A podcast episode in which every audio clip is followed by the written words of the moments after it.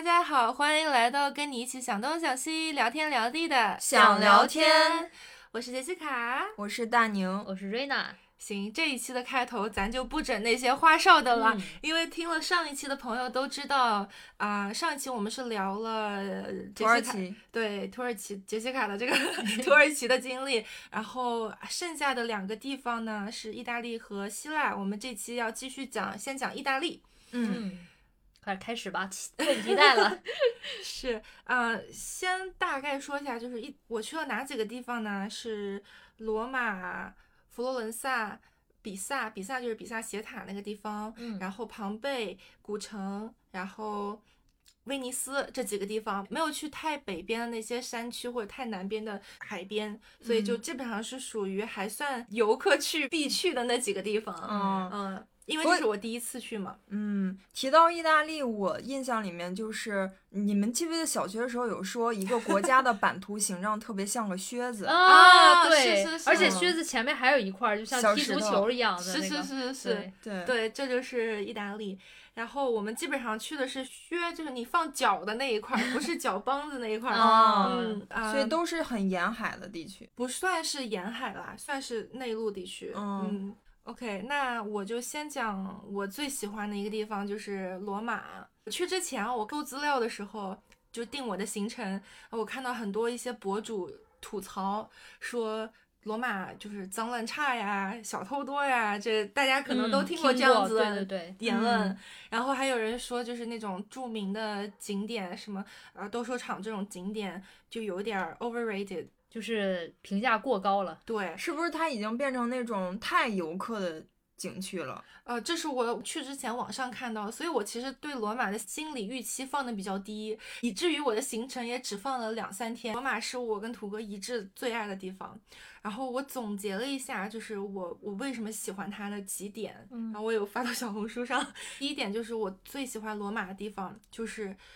它真的是非常老的一个城市，嗯，就是跟可能上海啊、北京啊，或者是跟咱们悉尼都不一样，就到处都是随处可见的那种古迹啊、遗址。你走两步就是一个大的遗址群，一些残垣断壁，然后他就会告诉你这是什么东西，然后你就会停下来研究一下，然后动不动就是一个呃很老的教堂也好，或者是一个建筑，几乎所有的楼上面那些雕刻。就不是那种钢筋水泥土的楼，都是石头的，然后都是黄的、白的那种石头的，很老的。所有楼的上面它都会放一大座那种雕塑，然后我走在街上就经常是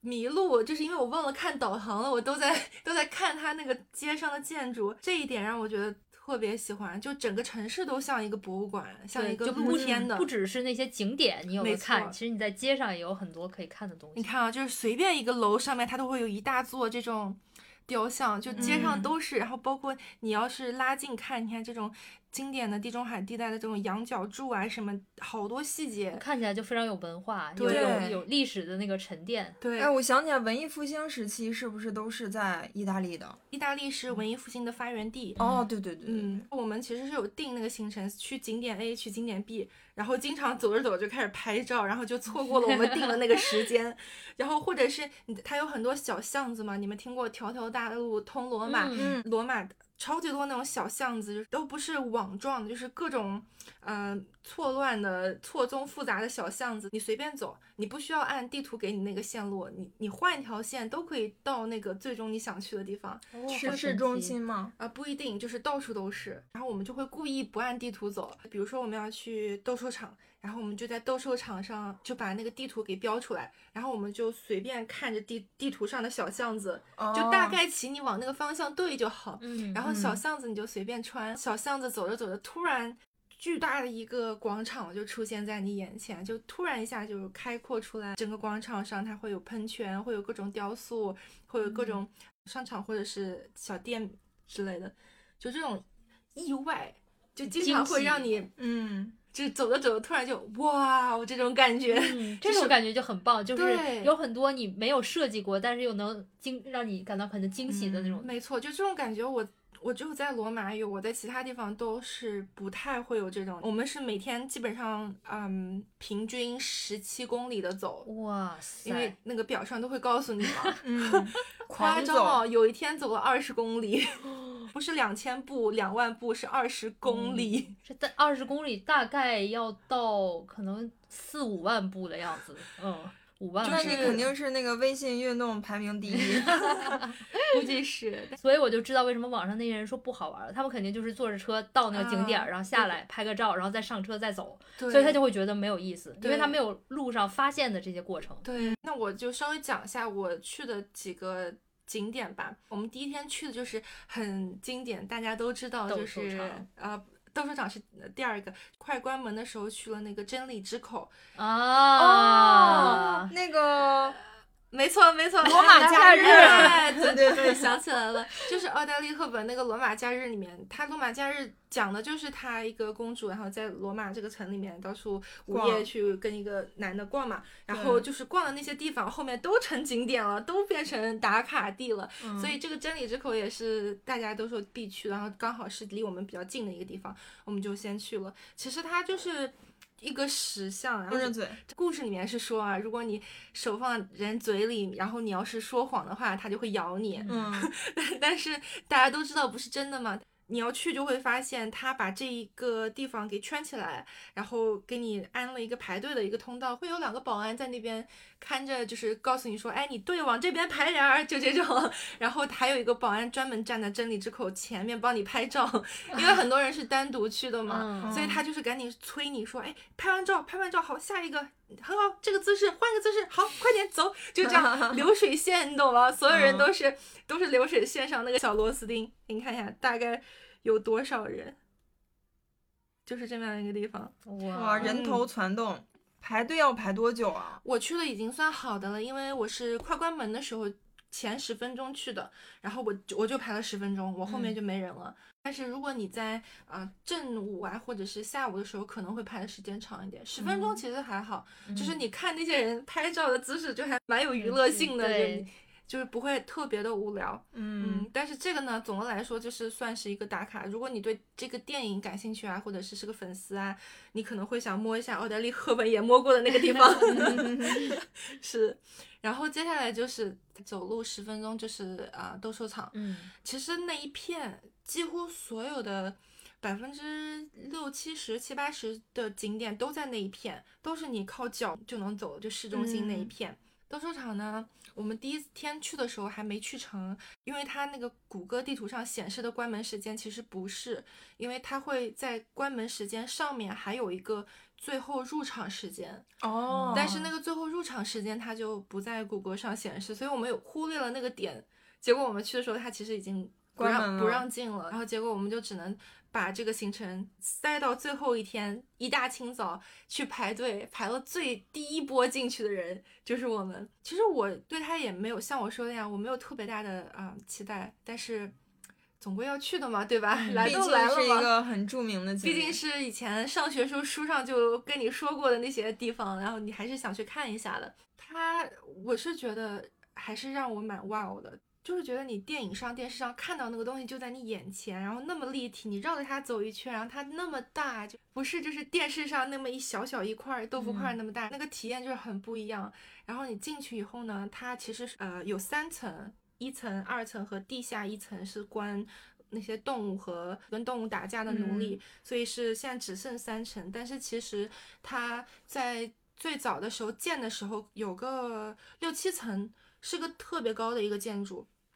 然后后来就是地震呢，就是毁掉了，现在是只有三层。它是地上两层是给你开放，你就随便进去看。地下一层的那个关的地方，你需要买额外的票去看地下关野兽的地方。然后我们就没有去上面的呢。然后它会有一个展，就是它里面会有一些各种各样的展品，介绍各种各样关于斗兽场的知识啊什么的。比如说，它会有那种模型，会告诉你说这个斗兽场里面。几千年前，古罗马帝国他们的 engineer，他们的工程建筑方面是非常厉害的，因为对罗马当年好像是整个欧洲的一个中心了，，对然后这个地方呢是，嗯，当时是平均的话，观众能有呃六万五千人哦，那很多很大很很大。最早的时候，斗兽场就是用来这种那种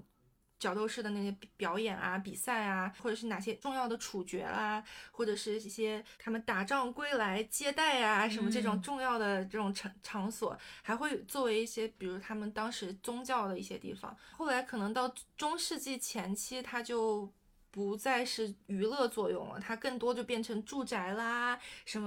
呃工作坊啦、workshop 啦这种，就其实它当成娱乐的，它只有那一段时间。嗯嗯嗯，后面随着慢慢那个帝国衰败，它就不再是那个作用。但是当时兴盛的那个时期，它就会告诉你说，你你可以看到，就是它底下是怎么设计的那个呃。地下相当于是后台吧，就地嗯上有是舞台嘛，地底下是后台，你可以看到像个迷宫一样，它就是设计的是怎么样把这个野兽赶到那一路，然后把那个奴隶赶到这一路，最后还用那种升降机去把那个野兽给拉到那个舞台上，然后开始打架。然后整个斗兽场有二十多个这种升降装置运作，就是你根本就不需要人去赶它或者怎么样，嗯像个迷宫一样，就是你把它赶到这一块儿，然后后面你门切掉。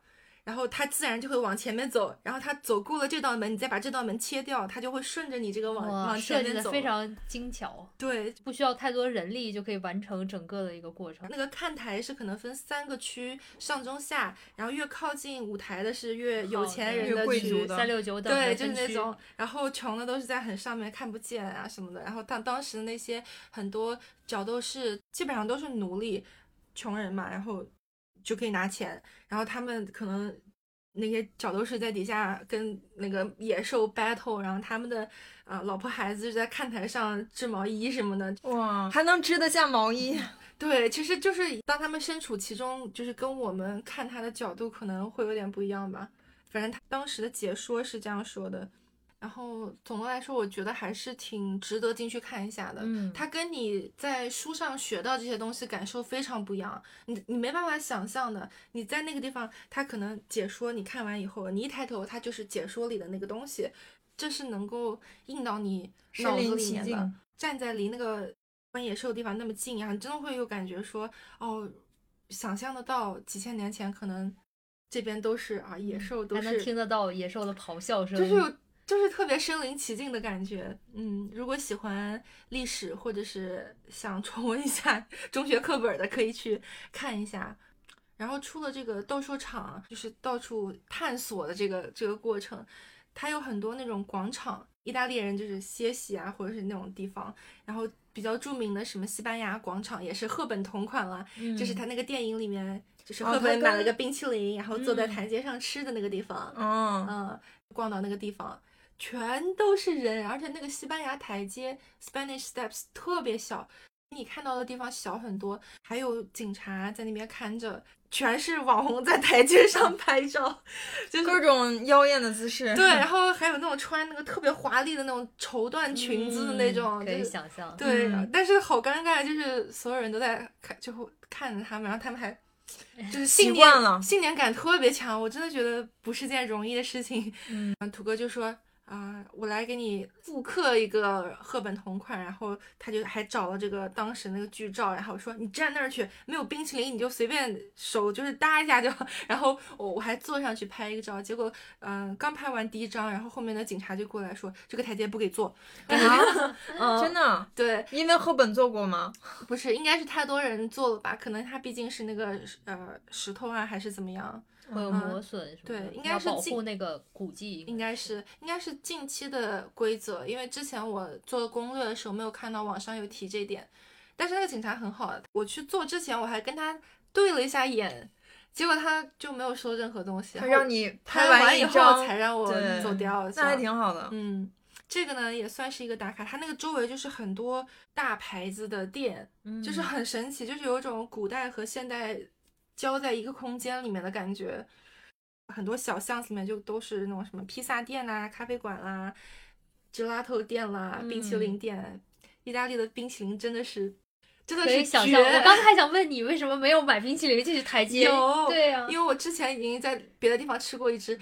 意大利的冰淇淋就是绝，因为他们做的是用新鲜的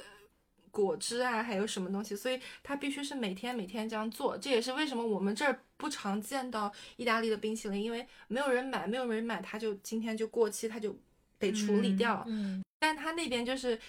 已经变成一个标志性的东西，就是游客又多，所以它不缺卖，嗯到处都是冰淇淋店。然后我们基本上都是随便去一家，然后就看它有什么好玩的口味，嗯，专门挑那种我们没有吃过的。那种季节限定的，因为我们去的时候是夏天，然后我吃到的有那种啊啊、你们有吃过石榴味的吗？好像没有，没有，对，它有各种水果味，石榴，然后各种桃子，嗯，各种葡萄，各种青苹果，基本上所有水果，嗯，可能就是因为正是在季节，可能对过了这个季节就没有了。有可能，可能它冬天会发明点儿奶味多一点的口味之类的，对但是嗯，几乎没有踩雷的，因为你都可以让他说给你挖一小勺，先试一下。对，嗯我觉得在悉尼吃吃过最神奇的就是什么开心果口味，啊，就是之前我觉得这个东西有 有味道吗？就是为什么它也可以变成一种口味？很多人喜欢吃那个味道对，你知道为什么？其实这是地中海很常见的 nut 嗯，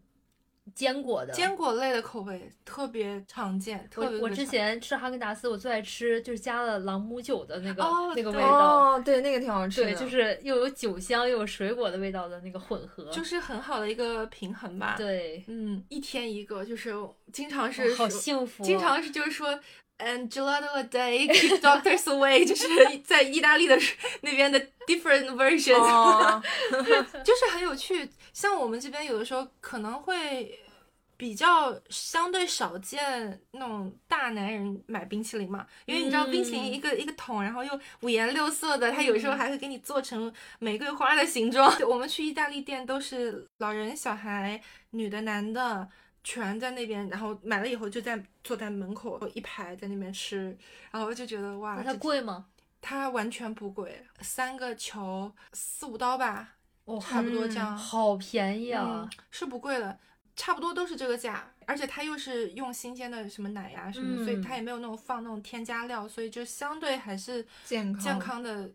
这基本上是就是古迹的地方，但是其实很多地方我们没有进去，然后都是在外面看一看、研究一下。就是历史这方面是我喜欢罗马的第一大原因吧。嗯第二个就是大家知道，就是我从小作为艺术生，艺复兴那段欧洲历史、艺术史那种经典的画，们都是要学的，我们都是要学，然后都是要考闭卷考试。说画室也是经常会开这种讲课啊什么，所以都是耳熟能详。这些画作，包括很多画作都是我们从小临摹的那种油嗯画。就尝试去 copy 一份一模一嗯样的，就学他们是怎么做那个明暗啊，怎么做这些色彩什么东西。罗马它有啊、梵蒂冈博物馆和圣彼得大教堂这两件事情是对我来说很大的加分项，就有点像追星，你知道现代人朝圣去了，对，就像现代嗯。人你们追、追欧巴、追那些哥哥一样，就是我去追那些、嗯，那些画去也是哥哥，对，也是哥哥们。就是最想要说的两个，就是也是应该去罗马的人都会去到的两个地方，就是圣彼得大教堂和梵蒂冈博物馆。梵蒂冈国你们有了解吗？是世界上最小的国家，对，嗯就是我跟我妈解释半天，我绕不清楚，就是它它到底是个国家，还是罗马是一个国家，还是意大利是个国家？意大利不是国家吗？怎么可能国家里有个国家？就是 很绕，你懂吗？梵蒂冈是在罗马中心的一个国，梵蒂冈国相当于是它就在罗马里面了。我们去的地方就是梵蒂冈博物馆和圣圣彼得大教堂那个广场，这这两样东西。一共就占梵蒂冈国的国土面积三分之一，哇，所以它真的很小。呃，其他剩下的三分之二吧，可能是啊、呃说是只对他们本国人开放，或者是一些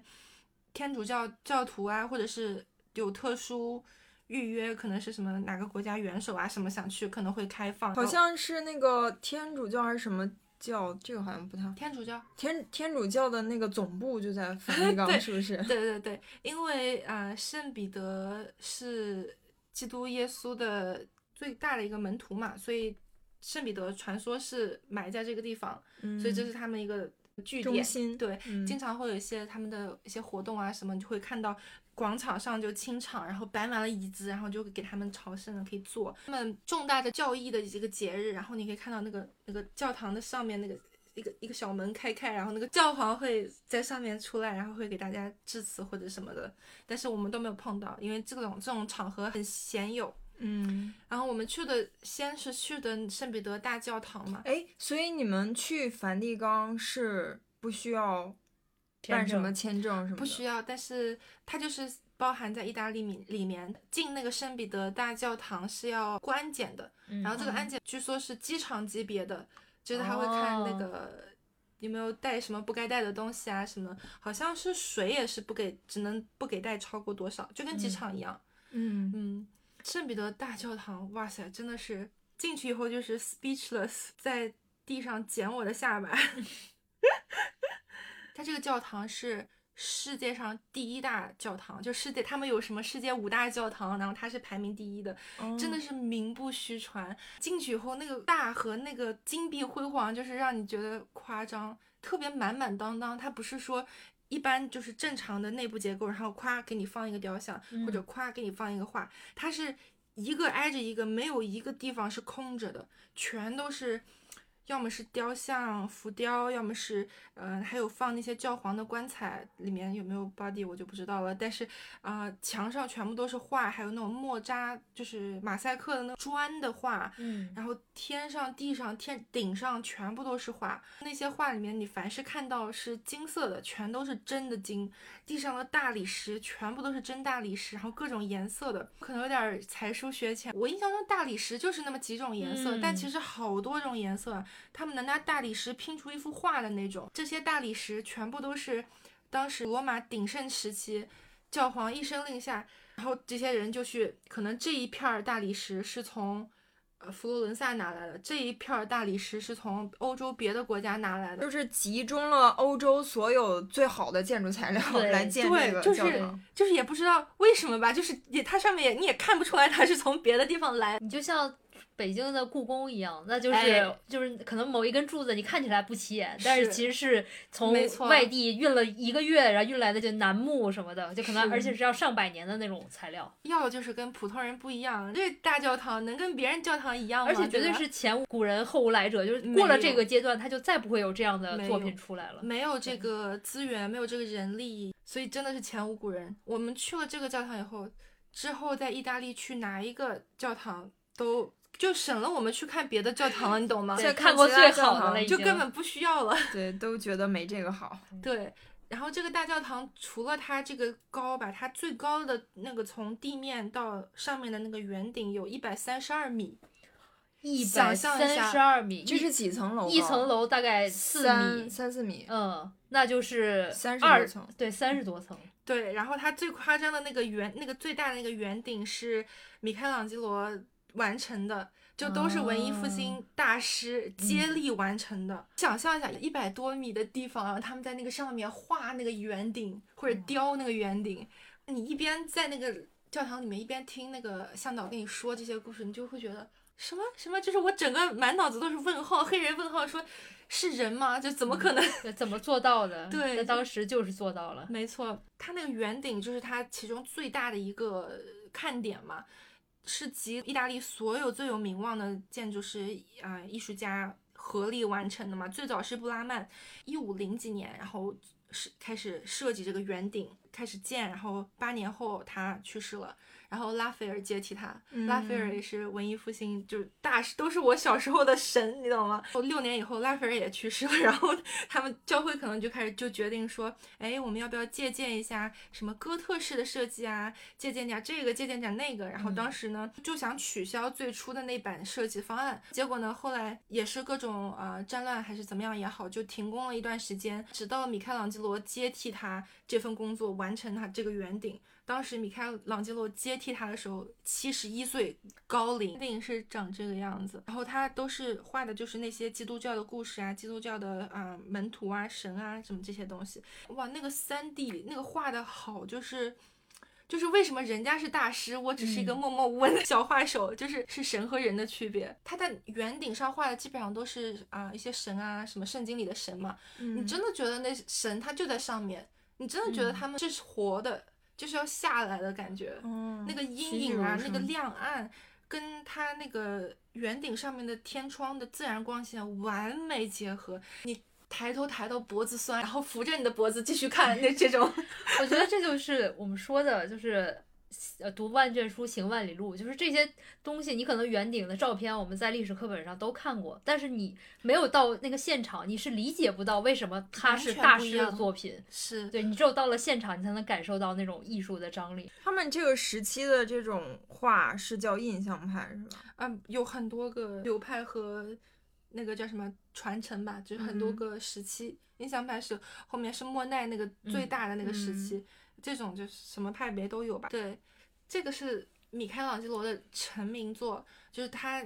描述一下，就是大概长的就是圣母玛利亚，然后抱着当时被钉死的基督，然后在他怀里面，然后他就很伤心的那一刻的样子。哦，这个好像蛮有名的，这个叫什么？就是就有很多译名吧，叫圣母哀悼。圣母就是圣母玛玛利亚嘛。为什么说它是米开朗基罗的成名作？就是因为他雕他的时候只有二十三岁。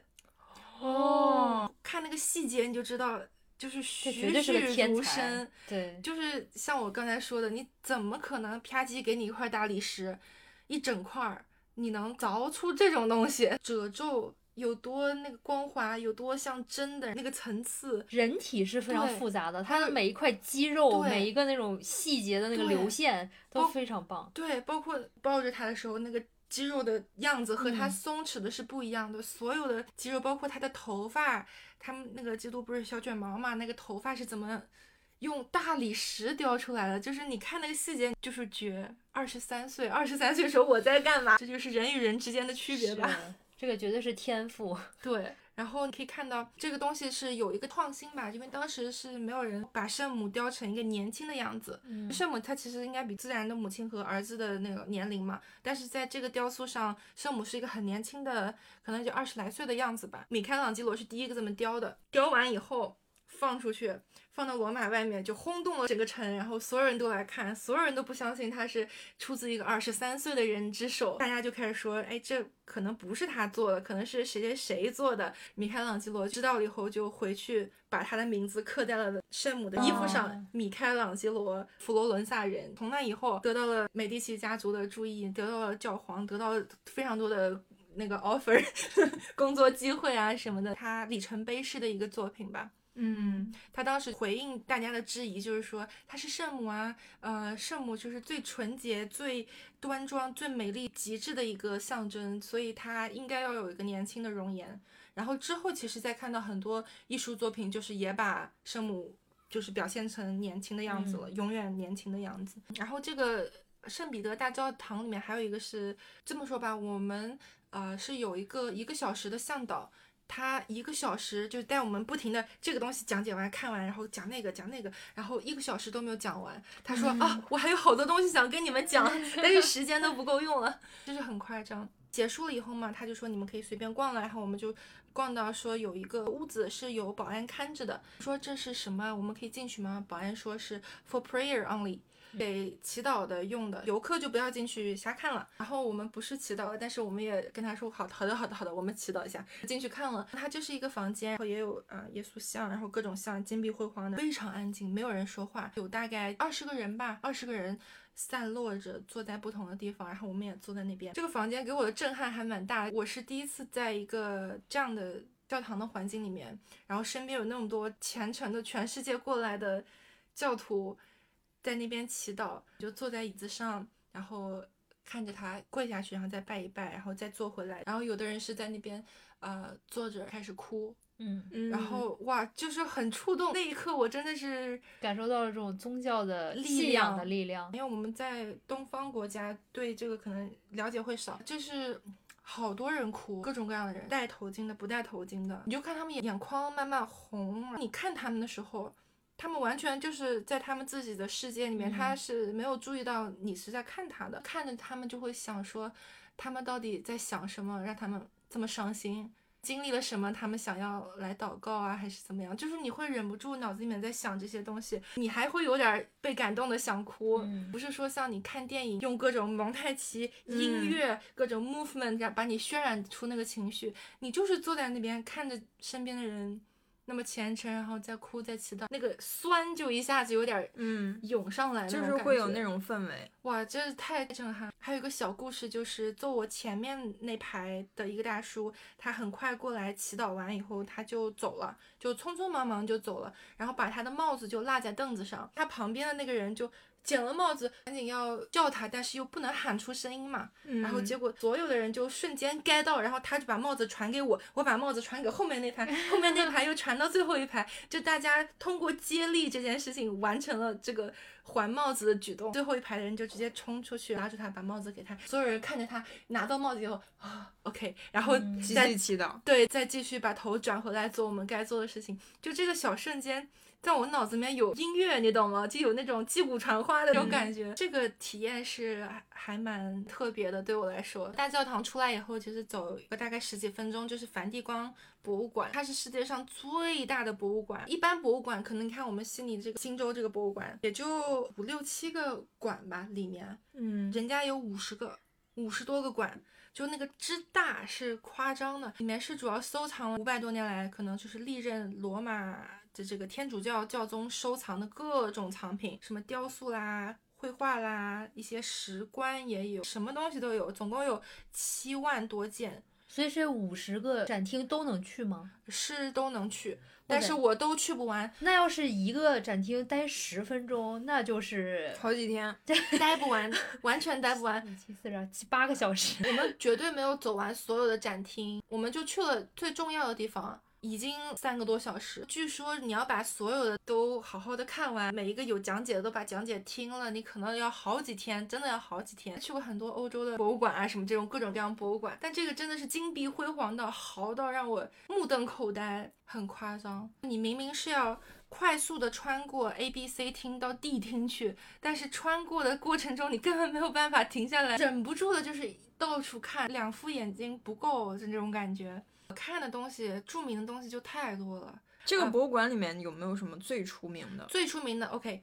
最出名的是它这个梵蒂冈博物馆里面有一个西斯廷教堂 （Sistine Chapel）。哦，也是历史课本上的。对，西斯廷教堂为什么有名呢？我要说这个话，你们大家可能都看过，就是两个人手指点。点的那个有创造亚当，现在很有名嘛，经常给大家拿去印 T 恤啊什么的，就是两个神，然后手指点点到那那幅画。我一直觉得它是一幅画，对不对？就就这么小，但是其实呢，它是一整个顶，你看。这是一整个顶，创造亚当是中间一小个，你看到这两个手指点，它只是那中间一小幅的样子，就像我们看《清明上河图》，对，就是你每一个细节放大来，它都可以是一幅画，但它其实是一个整个宇宙的感觉。没错，一个整个的顶是叫《创世纪》，也是米开朗基罗画的，也是圣经里面的故事嘛，画了《创世纪》里面的九个场景，然后最著名的就是手指点到的那个创造亚当那一个。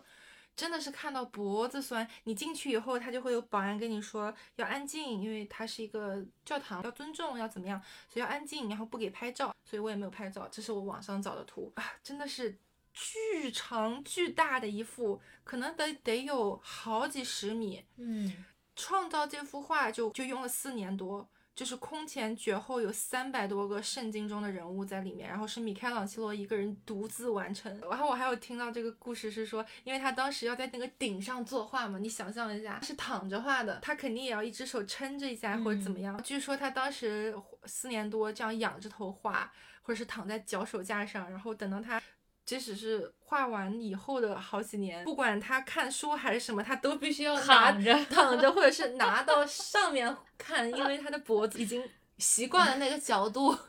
嗯，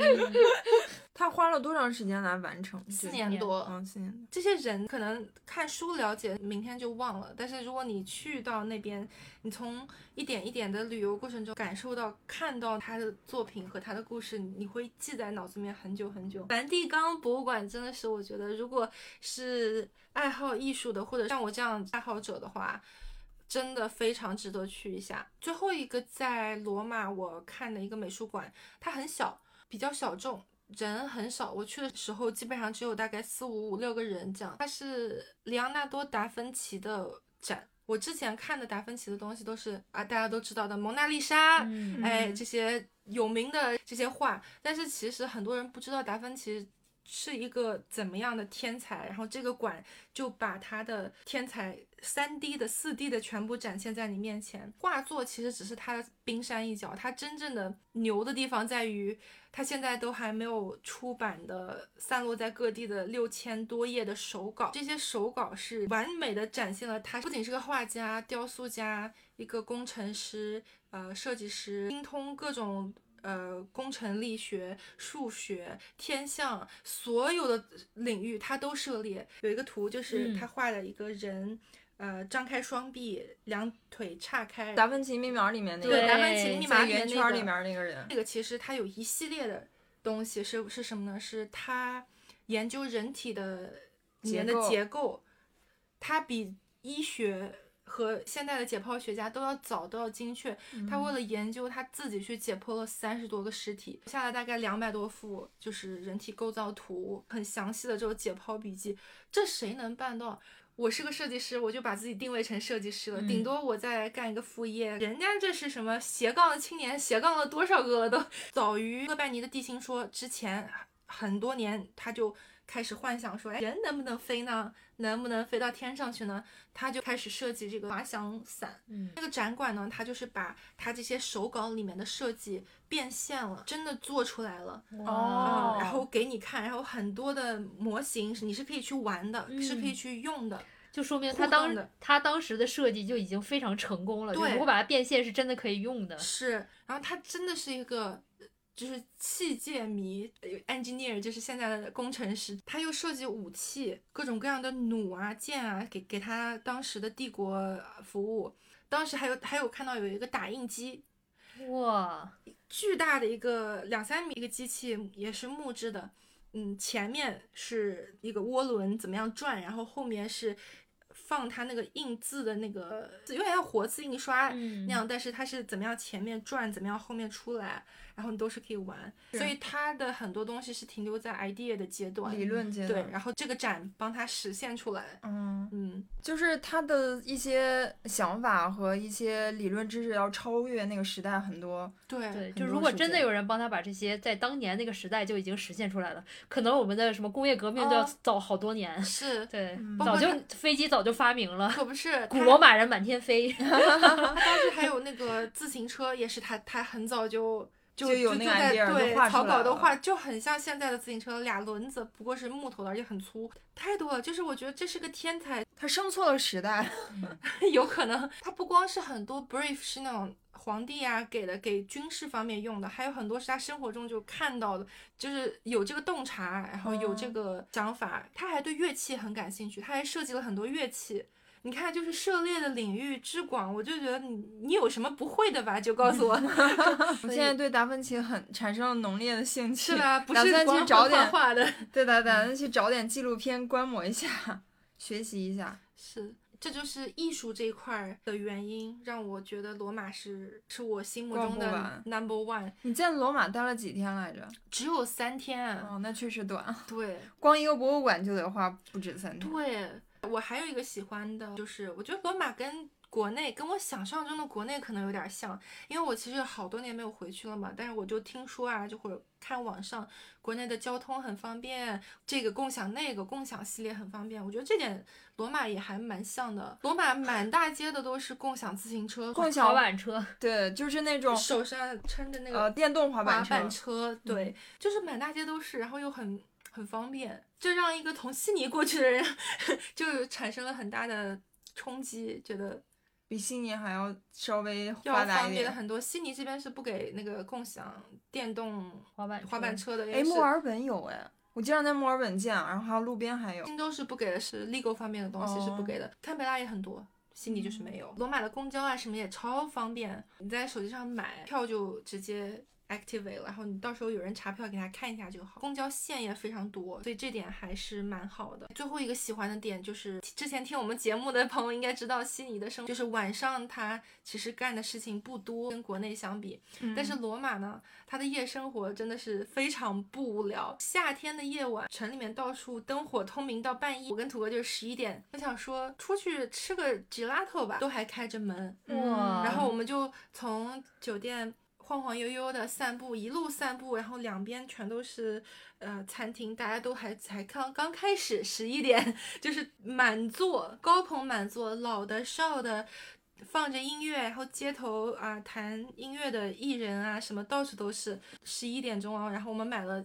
gelato，想说换一条路回去，转角就碰到一个露天的 opera festival，然后就是一个巨大的屏幕，露天的一个像电影院一样，它在放歌剧，前面是一个草坪，然后有一些座位，然后我从后面看过去，有百分之七十的脑袋都是白的，都是嗯老人。哦，十一点，大概几十个老人，这个点儿我都睡了。老人在那边看歌剧，然后后面是一堆没买票、没有坐的年轻人，就坐在路边，或者是周围的小贩出来听这个歌剧、看这个歌剧。大家就有的坐在马路牙子上，有的人可能嗑着瓜子，然后大家都很安静，都在听他唱啊什么的。然后我们路过，我们也听了一会儿，但是听不懂。游客啊什么的都是默默的从从后面就集结出来，人就越来越多。十一点，就感觉生活在这个城市应该很有趣。对，就是不无聊啊，这就是我作为一个游客对罗马的感受。很多人说的脏乱差，其实也是真的。有一些负面的，比如说小偷啊什么，也是真的。尽管我们没有碰到，是因为我们把所有重要的东西都放在土哥的背包里面，然后背包上面上了个锁，哦一个明晃晃的大锁，就是说我们有防着，你就别来了。就是，但这样不会给小偷一种错觉，说这个包里肯定有值钱的东西，不然不会上锁。但是他也没有办法，因为是锁呀。单个儿去玩的人很有可能会碰到一些各种各样的事，也是真的。但是对我个人的体验来说，完全可以被这些好的方面抵消掉，所以还是我最爱啦。毕竟没有一个地方是完美的，它都有不好的地方。所以呢，你还是要自己去体会才能，对吧？对，不能听别人说，不然的话，你看你你对这个世界的认知就跟着别人跑了。所以在罗马待了三天之后，你们下一个城市去哪儿了？下一个我们去了庞贝，就是就是那个火山爆发，全部没错，就是咱们也是小学课本里面就学到的。就只只记得好像课本上有一张图片，是一个人黑黑的，就是被那个火山灰给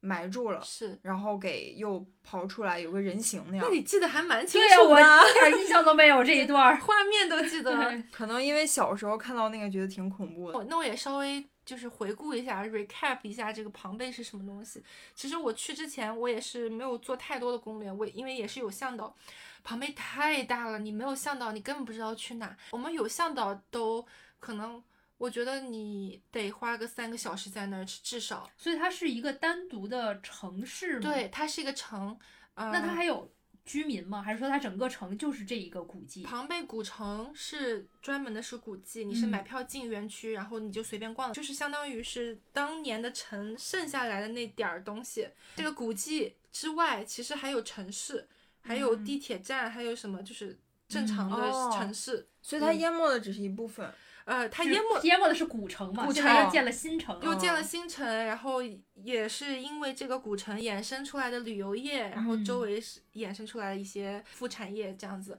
要要有地方住吧，也有地方吃饭吧，就是还是有一部分人口住在庞贝的。嗯啊、庞贝它是什么呢？最初它是一个小渔村儿，它靠海还蛮近的，所以地理位置非常好。然后庞贝这个小渔村后面被这个嗯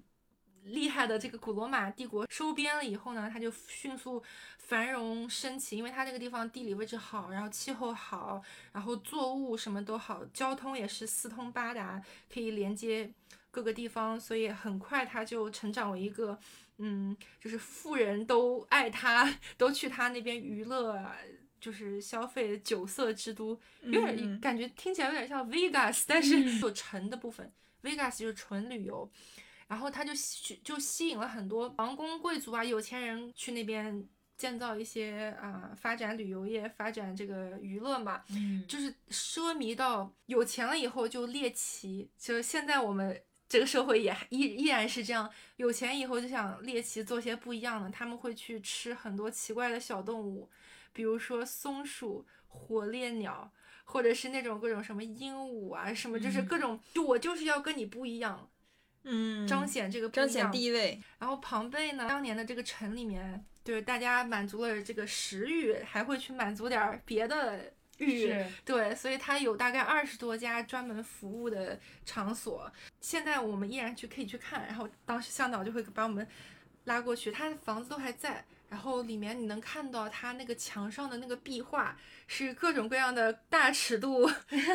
场景。哦，它那个是呃那种红灯区红灯区对啊，就是有各种各样的，我脑子里全是那个《权力的游戏》里面的那种，很像，对很像。那些暴场面。对对对对对，就在那种特殊场所，然后尽情享乐。是，然后这种呢是富人的，然后他们还有买专门为穷人去打造的红灯区，嗯一部分床是石头做的床，嗯石头做的枕头，就是为了要它不舒服，然后你完事儿以后赶紧走。啊，对，因为你只付一点点钱、嗯，哦，给穷人，但是付多了的话，就是床就舒服点嘛。付多了你去富人去玩呀。对，哦，对，就是分得很很清楚，就是真的这方面真的很发达，也都是合法的，所以你可以想象出来，当时是为什么富人都来到这里。当时导游就讲了一句话说：“你看这些东西，我现在展现的都是繁华的地方，我给你展现的是奴隶的生活和。”呃，富人的生活的不一样，包括向导还给我们看富人的家有多大，风景有多好，然后你可以看到有多少个房间，然后每个房间是干嘛使的。导导游当时就说，你看，尽管当时奴隶和富人的生活天壤之别，但是有一样东西众生是平等的，就是死亡。嗯在这个最繁华的时候，然后有一天离他很近的火山就喷发了，总共喷了两天。大部分的人说是在第一天逃走了，剩下大概两千多人看到，哎，停了嘛，然后就以为没事了就没跑，结果第二天更猛烈的哗哗啦又过来，然后直接就当场那么多人就来不及了迅速被埋在了那些大概有九米厚的火山灰底下，就是全部是被火山灰灌到窒息的，嗯就是很惨。所以你有钱没钱，在面对这个灾难的时候都是一样的。当时他就是。哎，埋了埋了以后，到很后面的时候，大家想要在这这一片儿地方上面再建新的古城的时候，才挖地基啊，怎么样，才挖出来说，哎，什么东西，然后挖出来越来越多，越来越多，后来慢慢就发掘出来这段时间历史，然后就知道说，哦，原来这里有一个这么繁华、这么大的城市，嗯，后来才被人发现，然后后来又被列入什么遗产啊、世界遗产啊，怎么怎么样，一直到今天开放到给所有游客来看这样。但你刚刚说那个受害者的那个，就应该是长这样的。哦，的确是有，有好多不止这些。有一个房间里面栩栩如生，你会你对，还保持着他们最后一刻的那个姿势。对，因为当时火山涌过来的时候，瞬间就把这些人凝固成壳了嘛，硬壳，嗯人体腐烂以后就烂在了那个壳里面。后来那个考古学家就发明了一种方法，就是把那个熟石膏注到那个壳里面，你再把那个壳给和那些火山灰给给清理掉，然后就可以把这个人形给凝固出来。就长久的保持出来，他们就凝固出来了好多好多的这样子的，呃，保持着当时那一死掉那一瞬间的那个姿势的那些，嗯，石膏吧，现在应该算是石膏，真的超级清楚。你看各种各样很痛苦的姿势啊，你能想象得出来有多多惨。所以整个庞贝呢，我觉得还是蛮值得去一下的。毕竟你从小听着这这个故事，你你都在那儿，你会很想亲眼去见到。来休闲娱乐，就就来庞贝。没想到几千年后，大家依依然是花重金过来，只不过不是休闲娱乐，是旅游。嗯，嗯，去了半留了半天去比萨，比萨呢，大家众所 周知的就是比比萨斜。塔，其实它那个地方很小的一座城，没有什么别的东西。就那个塔，对，基本上都是大夏天白天都是空的，都街道上都没有人，都就但是到了斜塔那个区，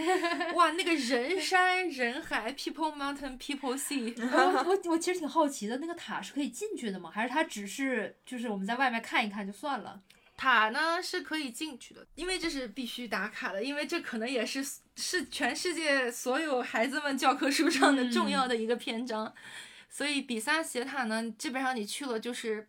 呃，在外面拍照。相比于看这个斜塔本身，我更享受的是看那些推塔的人，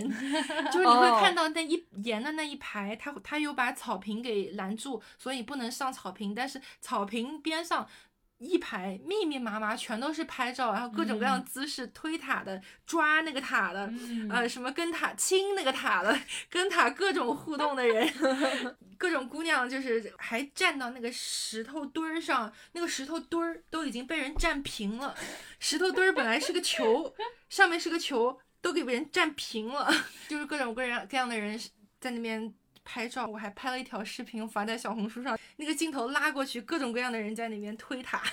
还特别有意思，也是给了我们一些灵感，我们要怎么推那个塔。嗯，它为什么有名呢？它其实建的时候它不是斜的，建的时候是打算建的正常的一个，没设计好还是正常打算建一个直的塔来着。结果他建到大概两三层，因为地基、这个土壤怎么样，塔就开始慢慢斜了。然后他们就想说，哎，怎么办呢？那那那这这都已经建到这么多了，那那就继续再往上建建看吧。建着建着就建到了越来越大概九十层吧，还是七八层的样子，就建完了。没倒，纠结了各方面的专家，什么地质啊、建筑，看说这塔有没有这个威胁会倒。他们研究了一通，发现说，哎，至少近几十年、几百年倒不了。他说好吧，那就先这样吧，毕竟推倒重建也是一个大工程。所以呢，这个塔后面就变成斜塔。当时声名大噪，就是据说是那个物理学家伽利略，大家都有听过。当时跑到那个塔顶上，丢了一个球下去，两个球，两个球下去，哎，测这个什么。一个重一个轻，但是其实是同时落地的。嗯，嗯，没错，也是给这个斜塔赋予了更多一层意义嘛。比萨完了就是威尼斯是最后一站，呃，威尼斯这也是应该所有人都 也是课本上的，对，咱们课本上好多意大利的东西啊。对对，毕竟是那个文艺复兴的发源对，地。历史上很重要的一篇章。威尼斯也是当时很重要的一个经商啊什么的一个港口，大家都知道，它整个城市是没有公共交通，只有只有小船，船对，船和贡多拉，它有水上公交、水上巴士，我还看到有水上 ambulance，嗯，哦，啊、就是所有东西都是水上的，它是相当于是在水上人工造出来的这么样一座城市，用了最防水的石头，然后填出来的一个一个岛这样子。岛上有哎是两百多座还是四百多座桥，但是真的是走到腿软，大概你走个一条街，然后就是一个桥，一条街过去一个一座桥这样。桥连着桥连着桥，然后就是最有名的贡多拉嘛。但其实我个人的体验是没有纪录片或者是书上看的浪漫，因为一是白天很晒，二是那些贡多拉船夫年纪有点长的大叔，不是那种帅帅不的是意大利帅哥，都是还会唱歌吗？他我没有看到任何一个船夫给你唱歌，哦给他们唱歌，而且收费还不菲，因为是夏天的旅游旺季，一般就是一百多欧半个小时。好好贵啊，非常贵人吗？他们不一样公司，有的是算人哦头，有的是算船，最多也就一个船能坐四五个人吧，四个人不得了了，我觉得已经挤得了，嗯你要换着位子来拍照的那种。我们没有体验这个项目，但是我们有坐水上巴士，嗯，还是挺有意思的。你就可以看到它一个一个的港口，然后会来这个船，会有一个人把那个隔离线给拉开，然后你就说好，大家就一窝蜂上那个船，下那个船。我们当时在坐船的过程中还碰到一个事儿，就是它特别热嘛，然后船都是开放着，没有空调的小船。然后我就突然看到后面有个人大喊了一声什么什么，然后我听到其中有个字是 Bella，就是女孩儿的意思嘛，意大利语。啊然后哒啦啦啦啦啦，然后 Bella 巴拉巴拉巴拉，然后那个船长就立马把船停下来，靠最近的码头，然后到到后面一看，然后我我也挤过去看了一眼，就有一个女孩就是中暑了还是怎么着，哦直接昏倒在地。然后哇，这个意大利人的热情哦，真的是瞬间整个船的人都过来，然后又有人指挥说，哎，给他遮点阴凉，有的时候把他拖到哪儿，所有的人就特别热心，瞬间拥过来。船长和那个小船员也是打电话联络，能不能叫人来，怎么样？因为他们好像有规定是。这个人在他们船上出事，他们可能就要负责任的。是，我就在跟图哥说，我去，这怎么办？这都是水上哎，你都没有办法叫急救。你能想象急救开船来得有多慢？对呀，而且你再去当地的医院有多不方便。其实我是觉得，这也是为什么现在的威尼斯的本地住户都很少很少了，所有人都往外搬了，因为它真的其实还是蛮不方便的。是，它主要都是游客。真正要是你长期住在这岛上，我觉得还是蛮困难。你能想象到哪？买一个菜都要跨好多座桥，据说是只有很老一辈的那些不舍得他们那些房产啊，或者是那些当年的回忆的那些老人还住在这儿，我也是觉得蛮不容易的。嗯，想象一下现在的乌镇。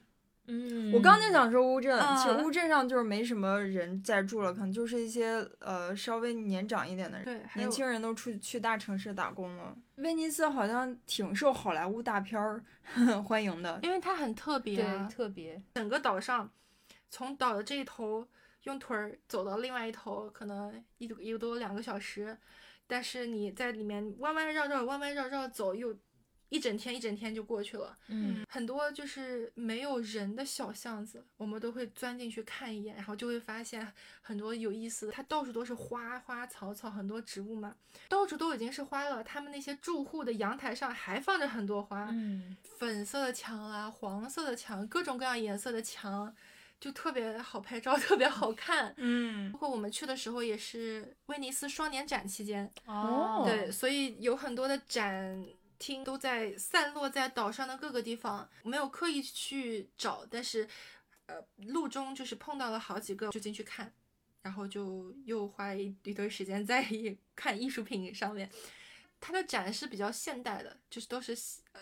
现代当代艺术的那种展，所以还蛮有意思的。很多主题是关于环保的，也是蛮契合威尼斯这个地方嘛，因为大家都知道，呃，每年水都在往上涨，都有预测说。过不了多久，威尼斯就淹了，就没了。对，所以劝大家早去。当然，这可能是那个旅旅游中介发的这个这个公众号的主题。现场去看是的确很多房子，你会看到它的那个一楼的 basement，它的门是大开的，因为你再往里面看，里面已经清空了，因为水已经淹了一半了。嗯，所以是有蛮多地方是那样的。包括你可以看到有的家家户户，因为靠船嘛，他有的人家里面可能就会买船了，然后直接。把船就停到他们一楼那个 basement 里面，因为反正已经被水淹了。而且有的时候你会看到有的码头的水已经淹到陆地上来一点了。我们去的时候是夏天，据说冬天的时候那个潮涨得会更厉害，水会直接淹到广场上来。哇，就最严重的时候，就好像看到过这种报道。对，嗯，是是是真的，所以大家可以可以想想，且去且珍惜了。对，且去且珍惜。我个人感觉是去一次可以了。就是你了解过了，然后体验过了是可以的。白天的时候岛上人还蛮多的，大家都是游客从各个地方过来。但是晚上很多游客就选择住在大陆岛上，会人会少的很多，会安静很多，然后很适合吃了一个晚饭再晃一晃，沿着水，你再配上夕阳，呃，地中海这块儿夏天八点半太阳才落，所以你有足够的时间白天去探索那些犄角旮旯的地方。所以总的来说还是非常完美的一个结束，一个据点，在我意大利这块行程。嗯，这就是整个的意大利之行了。虽然希腊那期还没有讲，但是 由于时长原因，我觉得意大利这期也差不多了，所以我们。今天先就此结束，然后如果大家还想听希腊的部分的话，在评论区告诉我们，我们会酌情，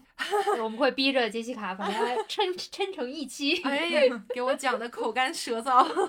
好嘞，那就先这样，那这期先这样，拜拜，下期见。